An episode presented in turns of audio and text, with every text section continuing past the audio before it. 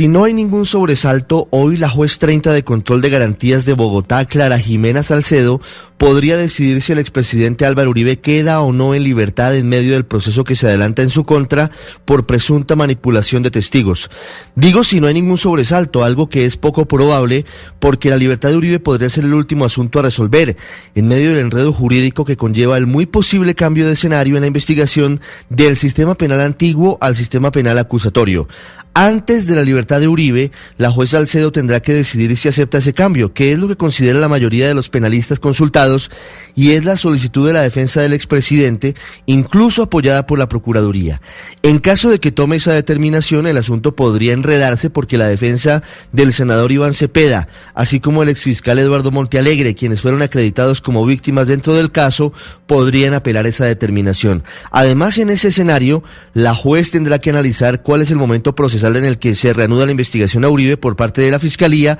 por soborno y fraude procesal y podría anular parcial o totalmente algunos de los elementos materiales probatorios que recaudó la Corte Suprema de Justicia. En cualquier escenario, pareciera que las definiciones de fondo en este proceso en particular contra el expresidente Álvaro Uribe se van a demorar.